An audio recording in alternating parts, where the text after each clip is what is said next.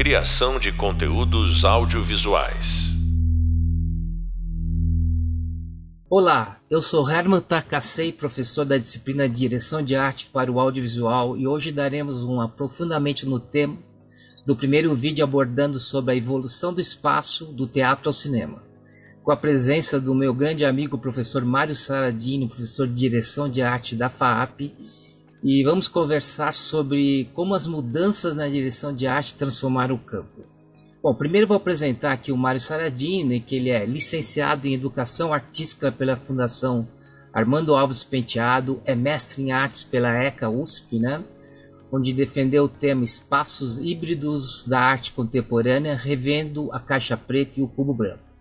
Atua como cenógrafo em várias produções de teledramaturgia, como Éramos Seis, As Pupilas do Senhor Reitor, Sangue do Meu Sangue, Razão de Viver, em produções teatrais como Pobre Super-Homem de Brad Fraser, com a direção de Sérgio Ferrara, e também em cinema publicitário, exposições, e também já dirigiu alguns filmes, né, como a, o trabalho do artista plástico Pazé, né, e também um longa-metragem, uma direção de arte de longa-metragem da obra de Gregório Graziotti.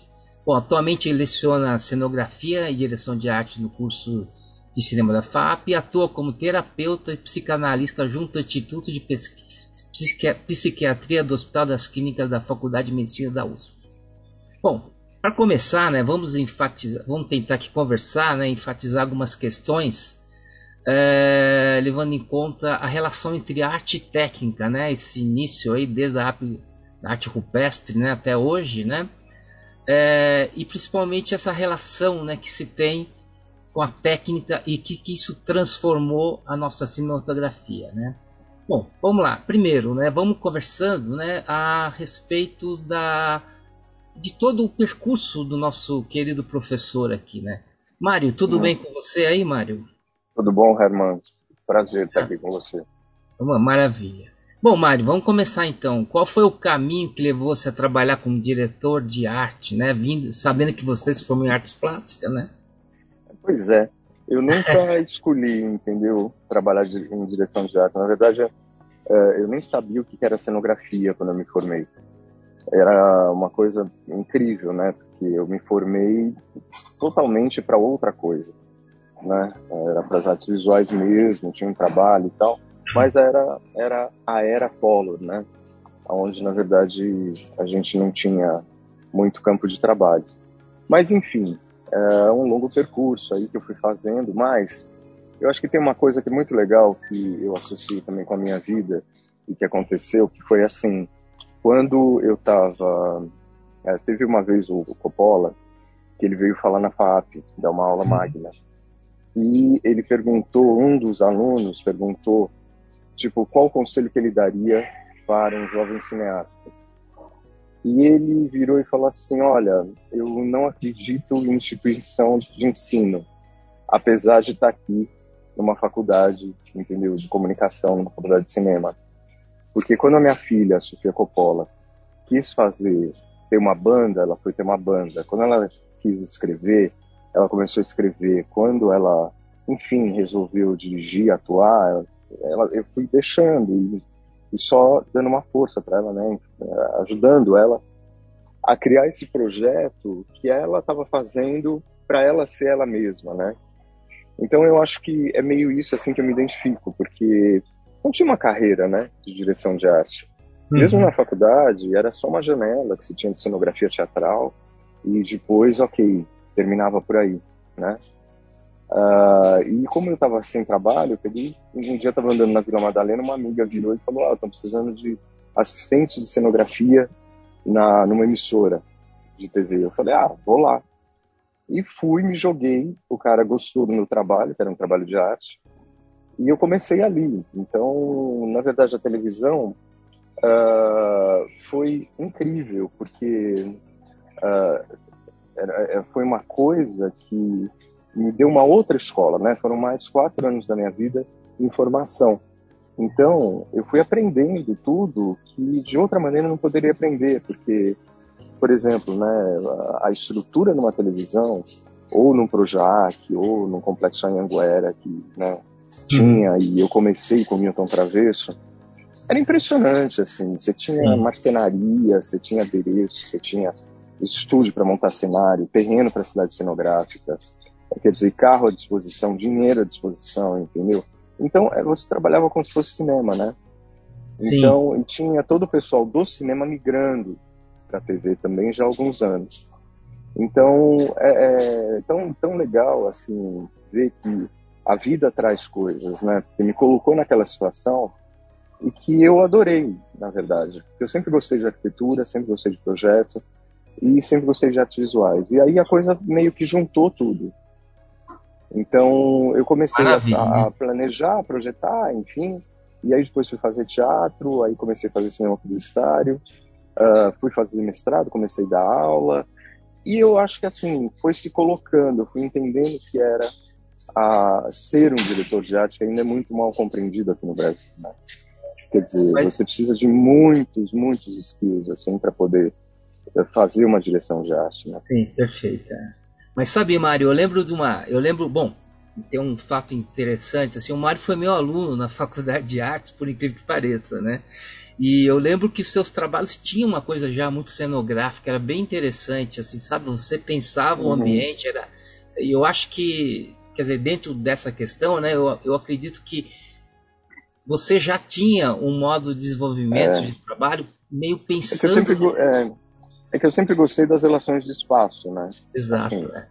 Que era, desculpa, instalação, objeto, entendeu? Exato. Então, mas uh, não exatamente que eu soubesse, para mim era no campo da arte, né? Então, Sim. isso foi algo muito interessante na minha vida, porque antes da, de fazer as visuais, eu também trabalhei muito com projeto arquitetônico. Uhum. Então, trabalhei, fui ratinho de escritório de arquitetura projetando, né? Então, as coisas, de repente, quando fui para a cenografia, juntou tudo. Juntou o projeto, juntou o conhecimento em arte, juntou a espacialidade. Quer dizer, então, putz, meu, foi uma coisa assim que eu agradeço, assim, sabe, ao, aos deuses por ter me colocado nesse caminho, porque realmente, assim, eu, eu sempre gostei muito do que, do que eu fiz. E eu acho interessante, né? Porque no fundo, assim, é, se a gente for pegar historicamente, a direção de arte era uma coisa meio do diretor, né? Toda essa história, né? Às vezes não, não tinha exatamente uma pessoa definida para isso, mas é, é, interessante porque é uma formação muito grande, né? Você precisa de muita coisa, não só saber. Muita, muita. Né? Você precisa saber de As cinema e chegam, é. né? As pessoas é. chegam e falam, ah, um curso de direção de arte, eu vou fazer. Eu falo assim, olha, direção de arte, começa, vai fazer história da arte, vai fazer filosofia, Exato. vai fazer projeto, entendeu? Vai fazer curso de história do mobiliário, história do objeto, entendeu? Quer dizer, tem que ter uma, uma é uma complexidade de elementos para você poder gestar uma direção de arte que significa assim, né, é, gestar pessoas ali numa equipe. É muito legal isso, mas é, é uma coisa que leva tempo, né? É, verdade. Não, porque mesmo porque você não, não é só uma formação estética, mas também é uma formação estética para cinema. Que e muda técnica, né? E técnica, exato, né?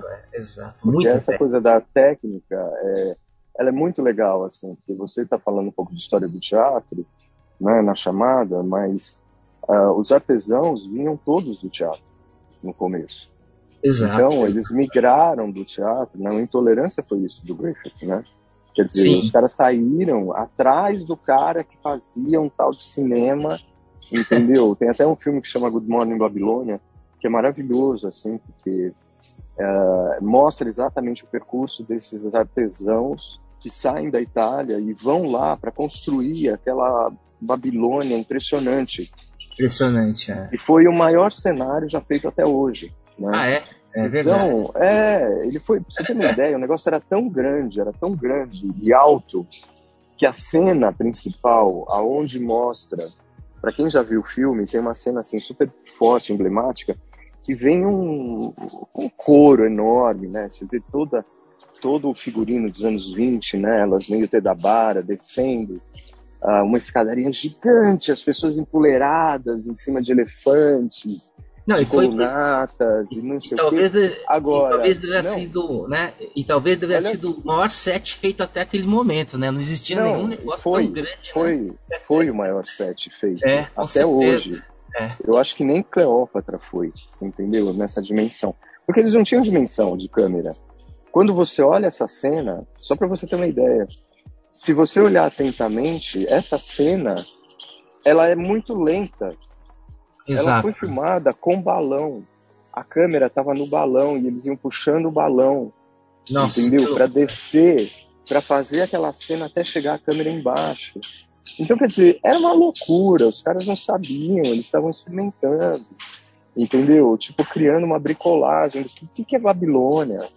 Como é que você vai resgatar a Babilônia? Onde estão as referências de Babilônia? Entendeu? Não tem referência de Babilônia. Não tem, quer dizer, você tem coisas escritas, você tem as gravuras, imagens, mas você tem um imaginário ali. Então, quer dizer, o cenógrafo, ele é, meio, é isso, né? Quer dizer, ele vai criar esse ideal, né? Essa, essa coisa desse inconsciente coletivo, essa coisa que está na mente das pessoas. Se você consegue atingir isso, eu acho que você fez um trabalho incrível, entendeu? Porque e, eu, e, e, esse trabalho desses, esse começo do cinema dizem, né? Tem uma linha teórica também que diz que a primeira direção de arte foi no Cabiria do Pastrone. Sim. Enfim, são coisas que, né? São assim posições, entendeu? Teóricas da academia. Mas, uh, de qualquer maneira, você vê, né? Tem toda uma coisa ali no começo que é muito bonita, entendeu? De artesãos, de artistas trabalhando. E não se sabia o que era direção de arte. Ninguém tinha ideia, esse nome. Não, é. O cara vinha como artesão, ou vinha da arquitetura, né? Então, quer dizer, era um design de interiores, sei lá, um arquiteto, quer dizer, só lá pelos anos 50 que vai ter, ah, o diretor de arte, se encontra esse nome. Mas se você pegar na época que foi feito né, o, o Intolerância, você fala, ah, você fez direção de arte. O cara não sabia o que era isso. É, é muito, muito recente, né? Aqui no Brasil, mais recente é, ainda, né? Nossa, é porque foi feito plano. Quer dizer, quando foi feita a decupagem do Intolerância, eles foram pensando, inclusive, aí o set que deveria ser feito. Por isso que é chamado de direção de arte. Quer dizer, os cenários foram criados para aquele roteiro. Entende? Isso que é muito legal. Da gente ver de uma diferença, por exemplo, com os cenários do Jorge Méliès.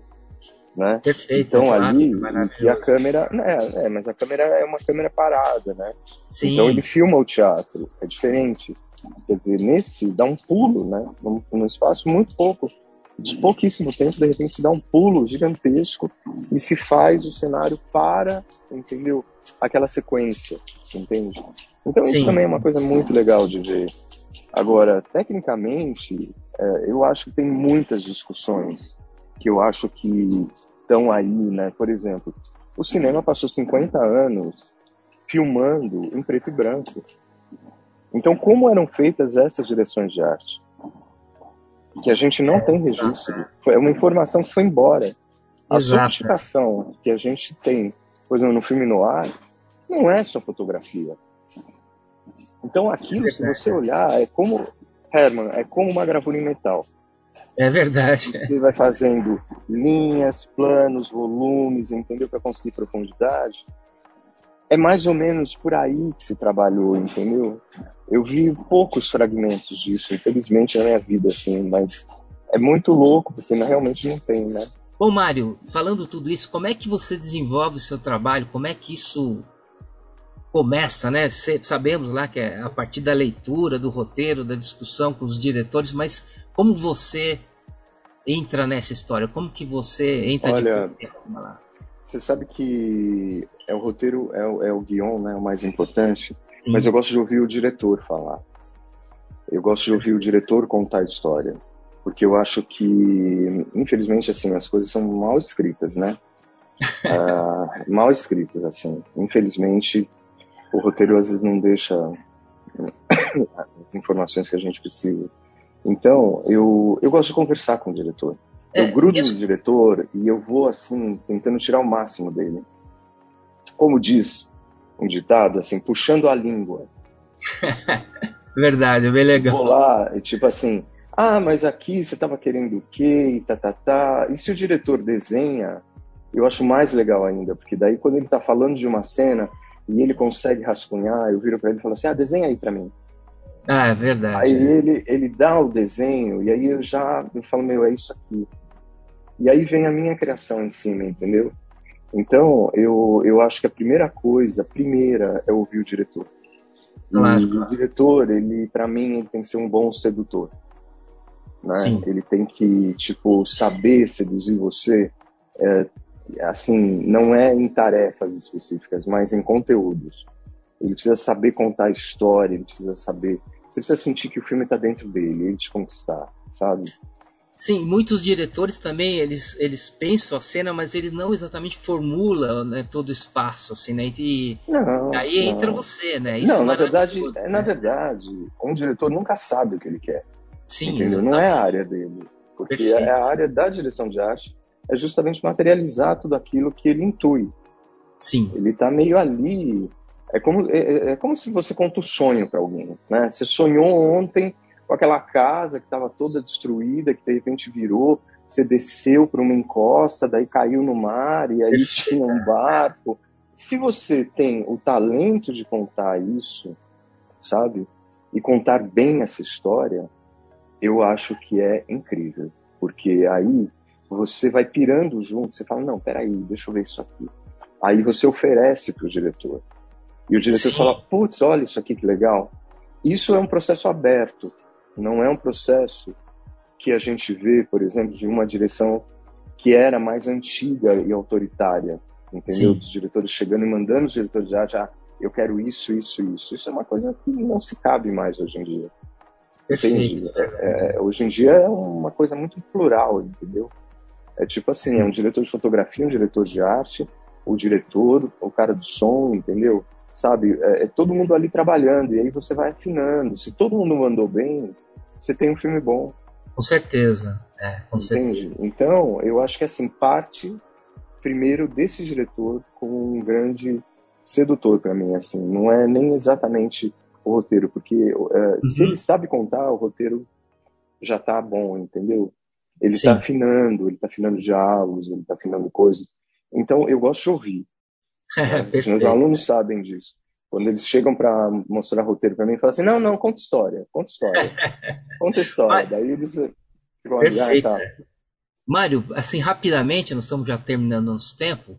É, assim, para você, o que, que acontece com essas novas técnicas que estão aparecendo? Você está se adaptando a ela? Como é que você está fazendo? Porque hoje está entrando muita coisa, né? Muito efeito especial, efeito visual, né? Como é que está a situação? É, o, o, problema de todos esses efeitos, que eu acho incrível, por exemplo, a arquitetura digital, entender os efeitos, todos, já não é de agora, né? Já há uns anos. O problema é você ter equipamento para isso, para poder Exato. gerar isso. Então, uh, teoricamente é lindo. Eu acho que, por exemplo, a arquitetura digital tem entrado cada vez mais, né? É, se testado cada vez mais até que ponto isso pode ser verossímil ou não, entendeu? Para o espectador, desde Avatar, né? Até, sim, ah, então, isso daqui, né? Não se monta mais cidade cenográfica, partes. Até que ponto convence ou não convence? Mas uh, eu acho que o nosso grande problema ainda são, assim, acesso a equipamentos, né? Com Porque certeza. é tudo muito caro. Quer dizer, você não tem, por exemplo, uma estação de estudo de que você possa, sabe, de, com equipamentos de ponta, com programas de ponta, que você poderia, vamos supor, fazer um puta projeto de arquitetura digital, entendeu? Beleza. Mário, então nosso tempo está terminando aqui. Eu quero te agradecer muitíssimo. Eu aprendo Obrigado sempre você. com você, querido. E olha, é, vamos falar outras vezes aí. Bom, tá só para terminar aqui, pessoal, então agradecendo Mário Saladim, nosso grande diretor de, de arte aqui, né? E nesse podcast, então, falamos sobre as mudanças que ocorreram com a direção de arte, como se transformou, né? E dá uma lida aí, pessoal, no e-book, na evolução do espaço do teatro ao cinema para uma melhor compreensão do que foi falado, tá bom? É, no próximo podcast, nós vamos falar sobre a questão da imagem ser captada, pensada e produzida antes do momento né, de toda a nossa. para tentar ver como é que é o resultado. Ok, pessoal? Muito obrigado a todos e até breve. Criação de conteúdos audiovisuais.